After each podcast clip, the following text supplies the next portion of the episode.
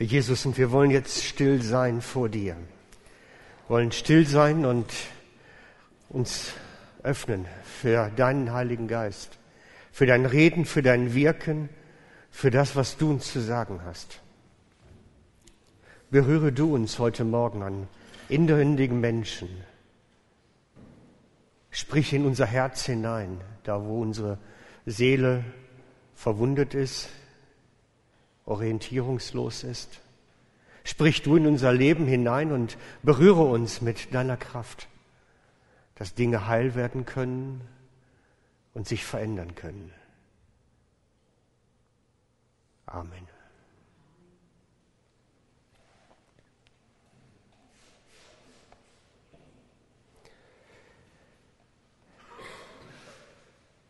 Wir sind in unserer Predigtreihe der wunderbaren Geschenke Gottes, die der Herr für uns hat. Kommt, danke. Die der Herr für uns hat. Gott hat Geschenke für dich. Weihnachtspräsente, vielleicht nicht ganz solche Schachteln wie hier jetzt stehen, aber es sind Geschenke für dich. Großartige Dinge. Und bei den meisten, das habe ich euch schon erzählt, da sagt man so, naja, so. Wisst ihr, manchmal ist das ja zu Weihnachten, dass man ein Geschenk kriegt und sich dann überlegt, wie reagiere ich jetzt bloß darauf? Wenn man kleine Kinder hat, dann kommt das öfter vor, wenn sie einem was gebastelt oder gemalt haben. Aber auch als Älteren kann das denn passieren. Und äh, dann sucht man nach Worten und sagt dann so, so was Außergewöhnliches habe ich noch nie bekommen. Zum Beispiel, man sucht nach Worten. Und bei manchen Geschenken, die Gott uns macht, da denkt man sich, ja und, ja und. Aber ich habe heute eins für euch, das kennt ihr eigentlich alle. Und doch ist es so außergewöhnlich gut. Ich würde am liebsten eine ganze Serie über das eine Geschenk machen. So gut und so wichtig ist es. Und so bedeutungsvoll. Es geht heute um das Geschenk der Vergebung. Und da kann man sich eigentlich nur völlig dran festbeißen. Ich habe, als ich die Predigt geschrieben habe, nachher immer nur noch überlegt, was darf ich eigentlich noch weglassen, damit es nicht zu lang wird. Weil das ist immer die Gefahr dabei, wenn man so viel dazu zu sagen hat, dass man nachher nur noch streicht, damit es bloß nicht eine Stundenpredigt wird. Habe ich auch schon mal gemacht aus Versehen. Und die Leute haben es nicht gemerkt. Das kann man, nein, das will ich euch nicht zumuten heute, nein. Es geht um das Geschenk der Vergebung. Und ich glaube, dass die Geschichte in der Bibel, die uns da am ehesten weiterhilft oder die eigentlich den, den, einen ganz entscheidenden Satz enthält, ist die Geschichte vom verlorenen Sohn. Wieder einmal hatten wir erst gerade letzten Sonntag, aber ich müsste eigentlich die ganze Geschichte wieder erzählen, jetzt tu es aber nicht, sondern ich nehme einfach diese ganze Geschichte raus, um die es geht, erzähle sie von, mit meinen Worten. Der Sohn lässt sich vom Vater sein Erbe auszahlen und geht dann in die große, weite Welt, um in Saus und Braus zu leben und zu genießen. Leider funktioniert das nur eine kurze Zeit relativ gut und dann geht es immer mehr Bachabbe. Bis er dann schließlich als Schweinehirte ein bisschen sich für seine Ernährung verdienen darf. Aber das war natürlich aus der Sicht der Juden so ganz unten, unterst unten. Schweine waren unreine Tiere, mit denen durfte man nicht essen und keinen Umgang haben. Und wenn ein Jude Schweine hüten muss, dann ist das ganz, ganz unten. Und Irgendwo da besinnt er sich und geht nach Hause zu seinem Vater zurück. Er weiß, dass er eigentlich keine Sohnesrechte nach dem damaligen Rechtsverständnis mehr hat, mehr haben kann. Und so bittet er seinen Vater doch als Arbeiter zu arbeiten, weil er dann es immer noch besser hat als als Schweinehirte. Als dann der Sohn nach langer Zeit vor dem Vater wieder steht, sagt er etwas ganz Entscheidendes. Er sagt, der Sohn aber sprach zu ihm, Vater, ich habe gesündigt gegen den Himmel und vor dir, und ich bin nicht mehr wert, dein Sohn zu heißen. Wenn man sich anguckt, was hat er falsch gemacht? Er hätte sich sein Erbe nicht auszahlen lassen dürfen, definitiv nicht. Nach damaligem Recht ging das erst, wenn jemand verstorben war, dass man das Erbe bekam und nicht vorgängig. Und das war eigentlich ein Affront gegen das Elternhaus, gegen den Vater. Er hat gesündigt gegen seinen Vater, indem er den eigentlich schon für tot erklärt hat, obwohl er noch lebte. Indem er sich sein Erbe hat auszahlen lassen. Und er weiß das auch ganz genau, er hat das erkannt. Er hat Sündenerkenntnis, würden wir sagen. Ich habe was falsch gemacht. Ich habe meinen Vater für tot erklärt, obwohl er noch lebt. So nach dem Motto, ich will nichts mehr mit dir zu tun haben. Er hat das verstanden und sagt dann, ich habe gegen den Himmel gesündigt und gegen dich. Und er bringt das so zusammen und sagt, das sind zwei Sachen. Ich habe gegen dich gesündigt, das ist klar, aber auch gegen den Himmel, gegen Gott gesündigt. Und ich möchte das mal kurz skizzieren, weil ich glaube, dass es eine ganz wichtige Geschichte ist. Wir haben hier oben den himmlischen Gott, ähm, dann haben wir den Sünder. Ja, nehmen wir mal meinen Namen, das ist dann immer am einfachsten und unverfänglichsten. So, den in der Mitte. Und dann haben wir hier sagen wir mal, die Familie, die Geschwister und hier die Welt, die Weltmenschen. Und er sagt nun, ich habe hier gegen dich gesündigt und damit automatisch auch gegen den Himmel. Beides. Das ist das, was er sagt. Ich habe gegen den Himmel und gegen dich gesündigt. Obwohl es ja von der Praxis her nur gegen den Vater eigentlich erstmal ging. Und das ist die spannende Geschichte bei Vergebung und bei Schuld. Wenn ich in der Bibel einsteige beim Thema Schuld, stelle ich irgendwann fest, alle Schuld, die ich irgendwo auf dieser Waagerechten anhäufe in meinem Leben, irgendwo hier, ist immer auch eine Schuld gegen Gott gleichzeitig. Und da gehen wir jetzt gleich nach, wie sich das verhält, wie das denn sein kann. Weil das ist ein ganz wichtiger Punkt bei Schuld und Vergebung. Der Sohn hatte seine Schuld verstanden. Er hat sie sogar bekannt, seinem Vater. Ich bin schuldig geworden. Ist wichtig bei Schuld. Und er hat verstanden, dass er gegen den Vater, aber auch gegen den Himmel gesündigt hat. Und das, dem gehen wir jetzt nach. Ich kreiere jetzt mal eine Schuld. Sagen wir mal, ich hätte beim Finanzamt nicht alle meine Einkünfte deklariert und so ein bisschen was vor, außen vor gelassen. So nach dem Motto, das brauchen die ja nicht wissen. Muss ja nicht alles melden, ne? nicht jeden kleinen Furz Bescheid sagen, muss ja nicht sein. Dann wäre das auf dieser Ebene hier eine Schuld an der Welt, in der sozialen Welt, die ich, in der ich lebe, definitiv, weil ich habe ja die Mitmenschen, unter denen ich lebe, das Sozialgefüge beschissen. Der Staat ist ja keine Person, die ich betroge, sondern letztlich ist es ja die Gemeinschaft der Menschen, die zusammenleben die ich betrogen habe. Das ist klar. Aber ich habe auch gleichzeitig gegen Gott gesündigt.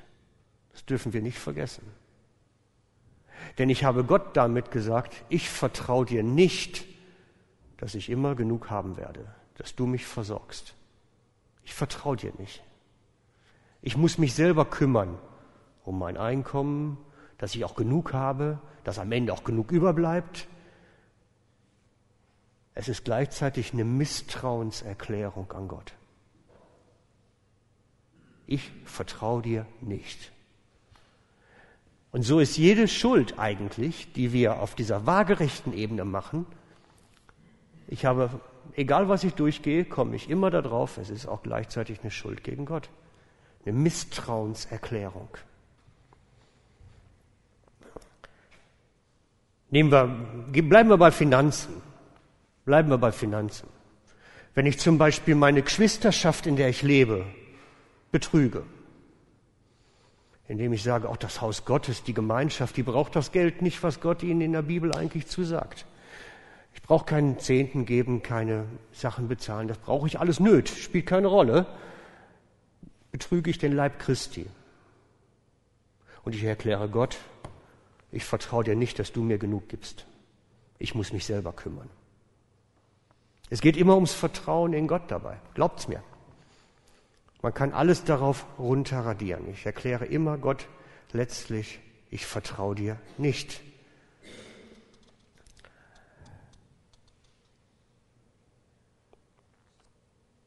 Oder wenn ich anfange, ähm, üble Nachrede, würde sagen wir dazu, oder sagt die Bibel dazu, üble Nachrede, über Geschwister schlecht zu sprechen, oder über Menschen in der Welt schlecht zu sprechen, schlecht hinter ihrem Rücken.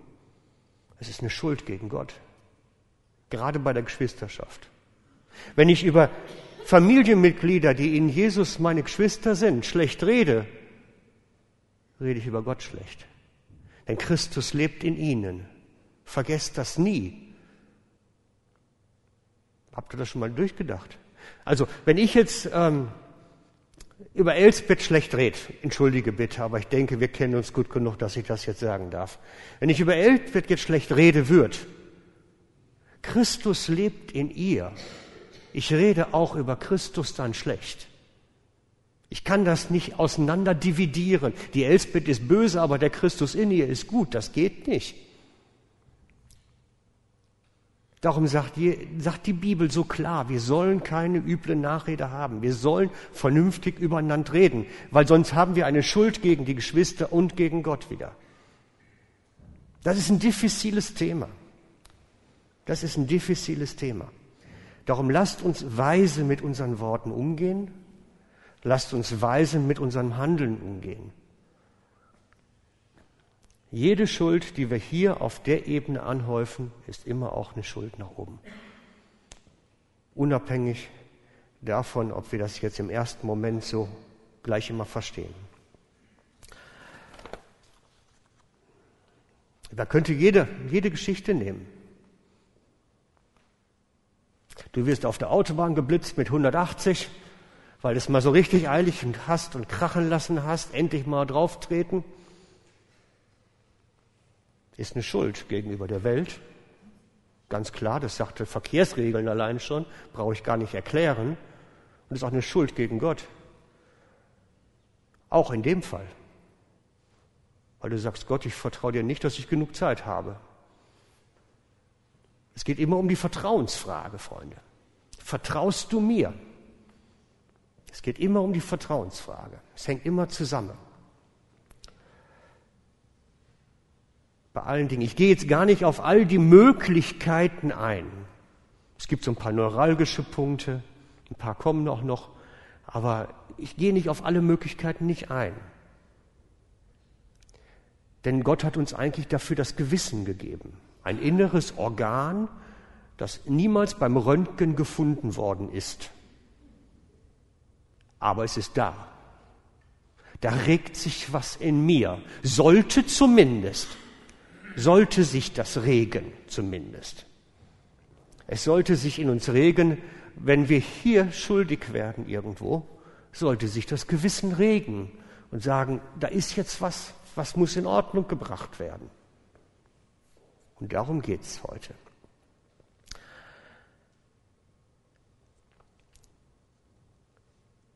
Paulus sagt, weist uns darauf hin, dass wir uns einander nichts schuldig bleiben sollen. Und damit meint er nicht unbedingt wirtschaftliche Dinge nur. Er meint damit auch böse Worte, böse Gedanken und, und, und, und, das ganze breite Feld. Wir sollen uns einander nicht schuldig bleiben. Das heißt, wenn irgendwo eine Schuld ist, soll die ausgeräumt werden wieder. Und wenn die nicht ausräumbar ist, auch das gibt es ja, dann sollen wir uns zumindest um Entschuldigung bitten. Das ist ein wichtiger Punkt. Wir sollen nämlich in bereinigten Verhältnissen leben. Gerade wir miteinander in bereinigten Verhältnissen. Das ist ganz elementar. Und ich möchte einen jetzt einladen, dass er doch zu mir kommt, weil er etwas, ich denke, bereinigen könnte man das nennen, möchte. Magst du gerade zu mir kommen? Ganz herzlichen Dank, Köbi, für deinen Mut, uns das so zu erzählen und uns daran teilhaben zu lassen an der Entwicklung.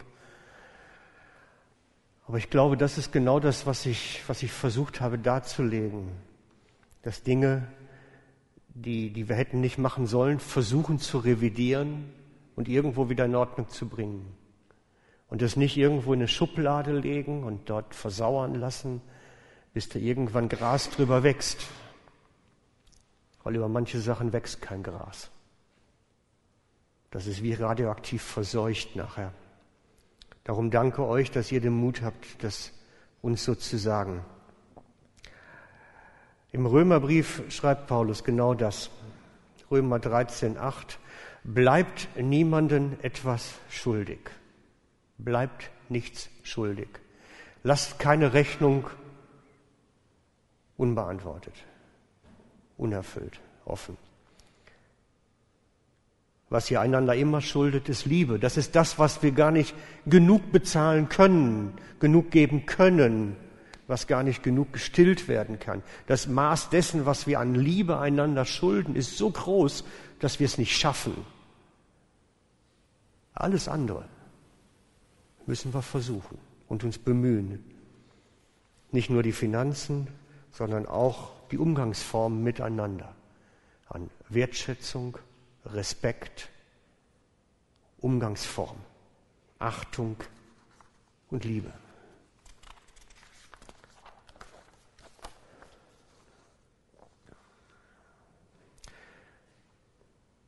Ich weiß nicht, was, was das mit dir macht, diese ganzen Gedanken und Überlegungen. Aber ich weiß, dass wir alle dieses Organ namens Gewissen haben und es eigentlich auch noch halbwegs gesund funktionieren sollte. Und wenn dir Dinge klar werden, wo du sagst, das sind noch unerledigte Rechnungen, welcher Art auch immer, dann versuch das in Ordnung zu bringen. Bemühe dich drum. Paulus schreibt, dass wir das erledigen sollen, soweit es an uns liegt. Soweit es an uns liegt. Auf eine ganz besondere Form der Schuld und Sünde möchte ich jetzt noch kommen. Eine ganz spezielle Form. Denn die tönt im ersten Moment komisch. Es ist die Schuld an sich selber die Schuld an sich selber. Die kann sehr vielfältig sein. Man kann an sich selbst schuldig werden, an sich selbst sündigen gegen sich selber. Der mir bekannteste und dramatischste Fall ist der Kirchenvater Horigenes oder Origenes, je nach Schreibweise. Ähm, der ist gegenüber sich selber schuldig geworden und hat das nachher auch veröffentlicht und gesagt, mach das bitte niemals. Als schlechtes Beispiel hat er sich hergestellt. Er hatte Mühe mit seiner eigenen Sexualität und hat sich daraufhin selbst kastriert. Und hat dann nachher festgestellt, das war nicht so klug. Ich meine nicht, dass es ihn sein Leben gekostet hat, sondern er ist 69 Jahre nachher noch geworden. Aber äh, es hat ihn doch nachher mögerecht, dass er festgestellt hat, das ist eine Schuld an mir selber. Gott hat mich so gemacht, wie ich bin. Und ich habe das nicht akzeptieren können und habe mich versucht, selber umzubauen, damit das nicht mehr ist. Es wird vermutlich niemand von uns gemacht haben. Aber es gibt verschiedenste Lebensbereiche, wo man an sich selbst schuldig werden kann. Es funktioniert. Mit Essen und Trinken und Sport und alles Mögliche. Man kann mit vielen verschiedenen Sachen an sich selbst schuldig werden. Alkohol, Fernseh. Es geht so viel. Ist möglich, sich selbst zu schaden. Und auch gegen Gott, sagt Paulus, nicht ich. Auch hier trifft das zu. Wenn ich an mir schuldig werde, werde ich auch an Gott schuldig, sagt Paulus. Wisst ihr nicht, dass euer Körper der Tempel des Heiligen Geistes ist? Was missachtet ihr diesen Tempel? Was ruiniert ihr diesen Tempel? Wie geht ihr mit diesem Tempel um? Mit dem Tempel des Heiligen Geistes, den Gott euch gegeben hat. Und es lauern da viele Gefahren. Wir sind da versucht an der Stelle. Alle. Der eine damit, der eine damit. Der eine mit Essen, der andere mit Trinken, der dritte mit sonst was. Wir sind versucht. Und doch sagt die Bibel, missachtet diesen Tempel des Heiligen Geistes nicht. Es ist wichtig, dass wir ihn pflegen und gut behandeln. Und wir können an uns selbst schuldig werden und damit auch schuldig werden an Gott. Gott will in dir wohnen, in diesem Körper, in deinem Leib will er wohnen. Missachte das nicht. Und dann ist es wichtig, dass du dir selber vergibst. Auch das ist möglich. Das Problem ist, mach das nicht alleine mit dir selber, sondern dann brauchst du wirklich einen Zeugen. Sich selber vergeben sollte ausgesprochen werden und sollte ein Zeuge hören. Nicht, dass der Teufel nachher kommen kann und das wieder in Zweifel ziehen kann. Und sagen kann, ach, das war doch nichts rechts. Es ist so hilfreich, dass wenn wir an uns selbst schuldig werden, zu einem Zeugen gehen und sagen, hey, ich bin an mir schuldig geworden und ich vergebe mir jetzt selber. Auch das ist eine ganz wichtige Geschichte, dass wir keine Rechnung mit uns selbst offen lassen. Es gibt genug Leute, die mit sich selbst noch offene Rechnungen haben. Das ist nicht gut. Es zerstört Leben.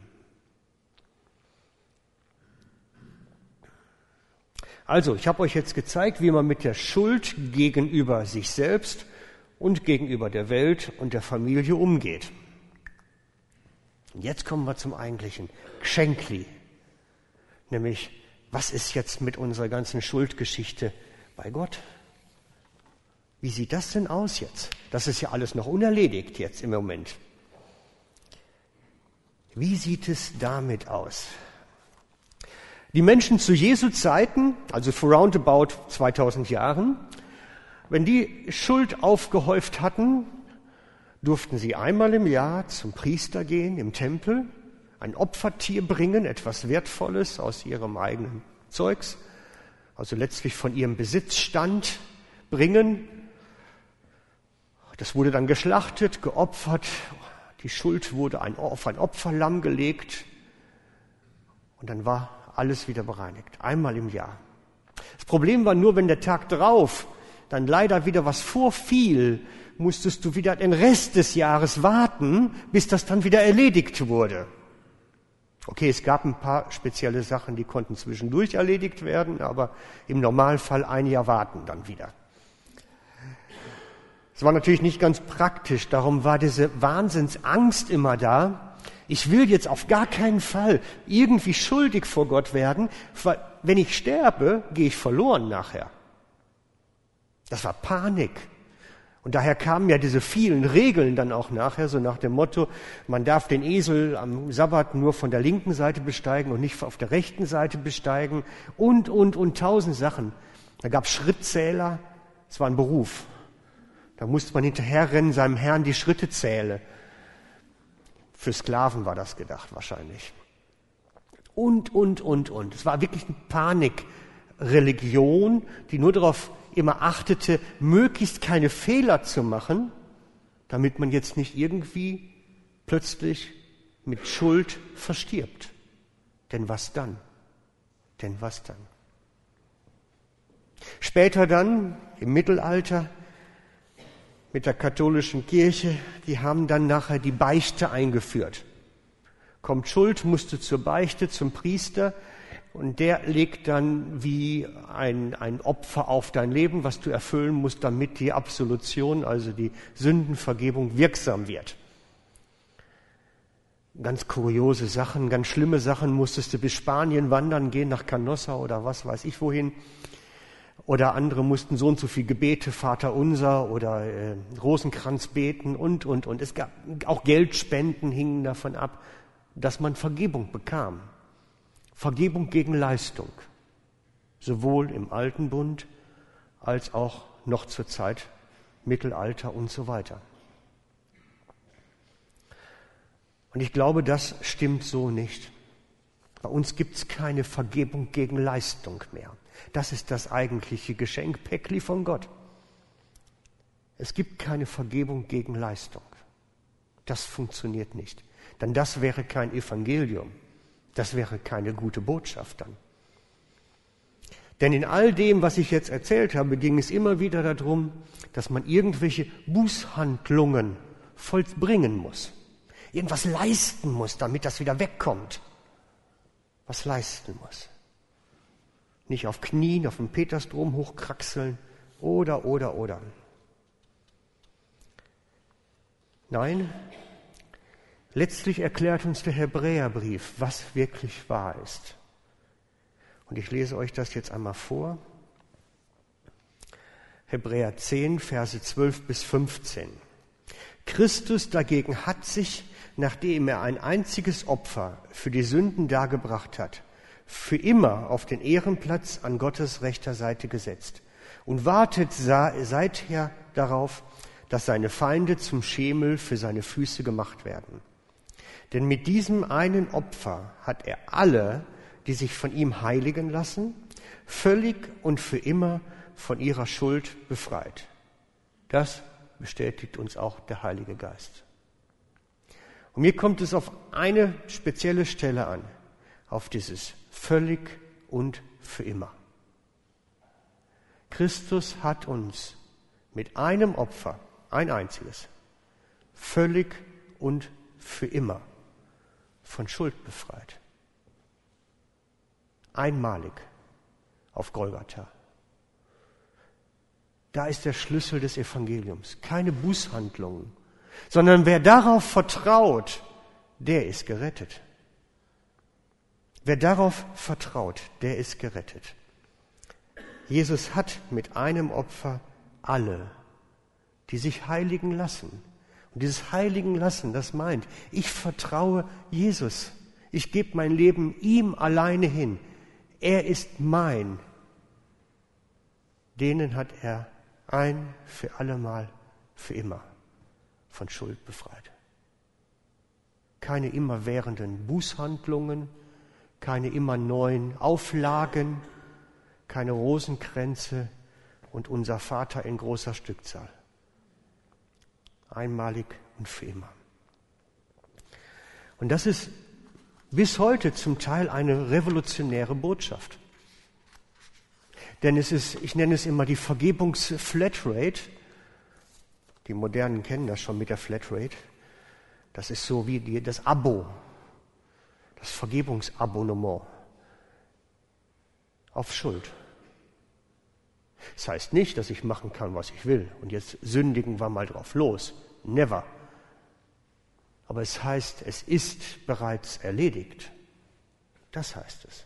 Es ist bereits geschehen. Auf Golgatha vor 2000 Jahren. Alle, die ihm vertrauen,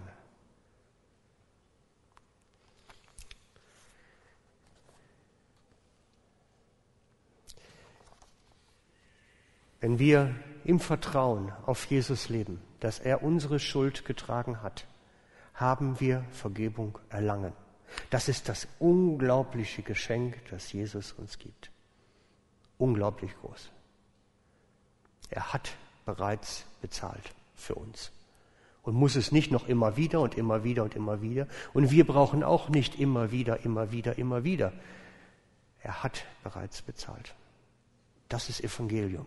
Das ist die beste Botschaft der Welt. Darum heißt das Evangelium. Und die, die das verstanden haben, erkennt man. Die sagen nämlich nicht, Herr, vergib mir, ich habe schon wieder gesündigt. Die sagen, danke Herr, dass du mich liebst, obwohl ich falle, obwohl ich am Ringen bin und am Kämpfen bin. Danke, dass du mich nicht fallen lässt. Die danken Gott. Die ringen nicht um die Annahme, sondern sie nehmen sie an. Gnade Gottes ist nicht zum Händewaschen, um immer wieder neu rein zu werden. Ich sündige und dann renne ich zum Waschbrünneli, nehme ein bisschen Gnade Gottes und ein bisschen Seife und dann ist gut. Gnade Gottes ist ein Ozean zum drin schwimmen. Kein Brünneli, ist ein Ozean. Ich lebe drin. Es ist schon. Das ist Revolution. Das ist die eigentliche Reformation vom Luther gewesen. Das ist das Gnadenverständnis der Reformation. Es ist alles geschehen. Ich kann drin leben in dem, was er getan hat. Und das ist das unglaubliche Geschenk der Vergebung, die Gott uns zugesprochen hat. Revolution.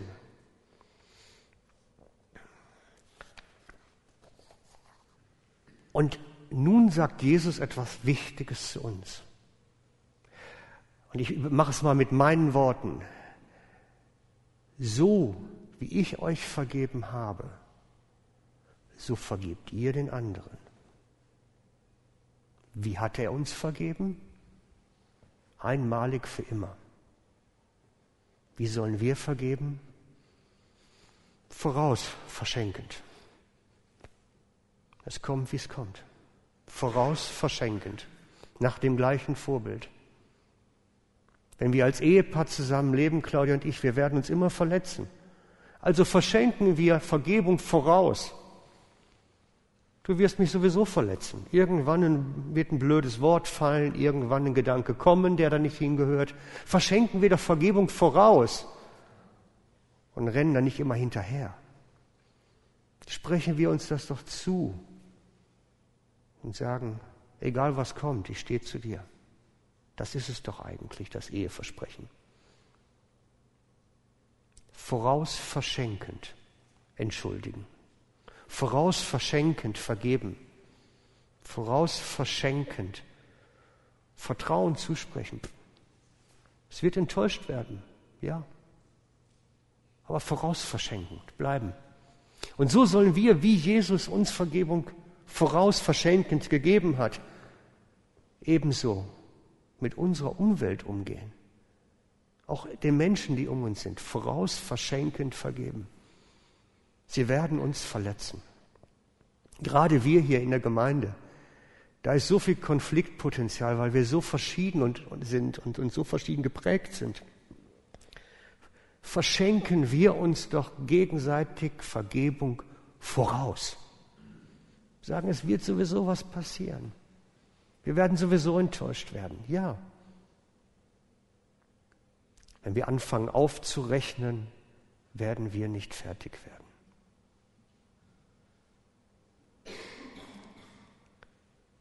Ich habe vor einiger Zeit ein tolles Buch gelesen von einer Pastorin, die schrieb, so zum, sie schrieb, vielleicht hatte Gott seine Sündenbuchhaltung satt und hat Jesus deswegen geschickt. Ist ein bisschen salopp formuliert, aber ist vielleicht was dran. Vielleicht ist was dran. Ich möchte euch einladen, heute konkret. Sprich dir selber Vergebung zu, wo du an dir schuldig geworden bist.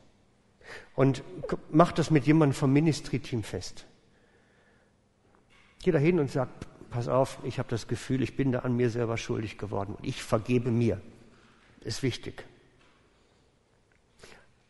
Aber dann lass auch Gott in deinem Gewissen reden, dass er dir aufzeigt, wo Dinge unerledigt sind, wo Rechnungen offen sind, auf dieser Waagerechten, wo Dinge noch, noch nicht erledigt sind und wir längst was hätten machen sollen. Und lasst uns den Teil tun, was an uns liegt, dass es in Ordnung kommt. Wir kriegen nicht alles gelöst. Aber wir sollten es versuchen.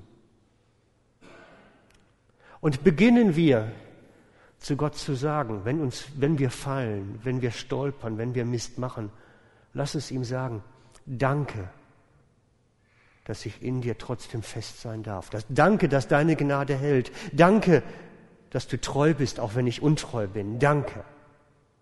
Lasst uns daraus ein permanentes Dankegebet sagen. Denn normalerweise zieht uns die Gnade immer zu Christus. Immer. Die Gnade zieht zum Kreuz, dass wir sagen, Danke, Jesus, was du für mich dort getan hast. Danke. Und so habe ich euch heute das Vergebungsgeschenk gezeigt. Es ist riesig. Gottes Vergebungsgeschenk ist riesig groß. Ich müsste das alles hier als Karton zu bauen eigentlich, mit Papier und so. So groß ist das. Aber selbst das wird nicht reichen. Lasst es uns auf eine Entdeckungsreise gehen, was das praktisch bedeutet. Lasst es uns praktisch machen. Einander in vergebenen Beziehungen zu leben, in gehaltenen Beziehungen zu leben. Eine Kultur zu haben des Annehmens. So schräg der andere ist, bin ich ja auch. Diese hohen Level des gegenseitig Akzeptierens. Das wünsche ich mir für uns alle. Lass uns beten.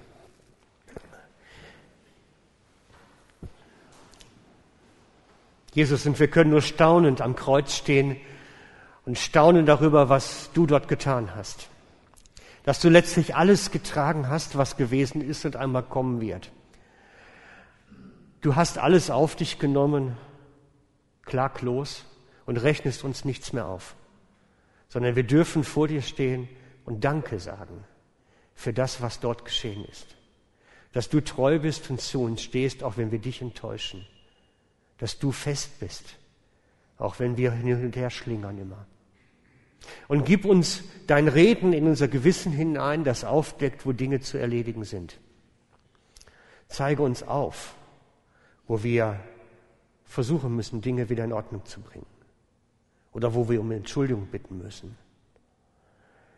Herr, bitte wirke du an unserem Herzen, dass wir lernen, mehr und mehr Respekt füreinander zu haben, mehr und mehr Liebe einander zuzugestehen und Toleranz zu haben miteinander. Wirke du in unserer Mitte, an unserer Gemeinschaft, an deinem Leib, Herr. Amen. Haben wir ein Lied, Guido?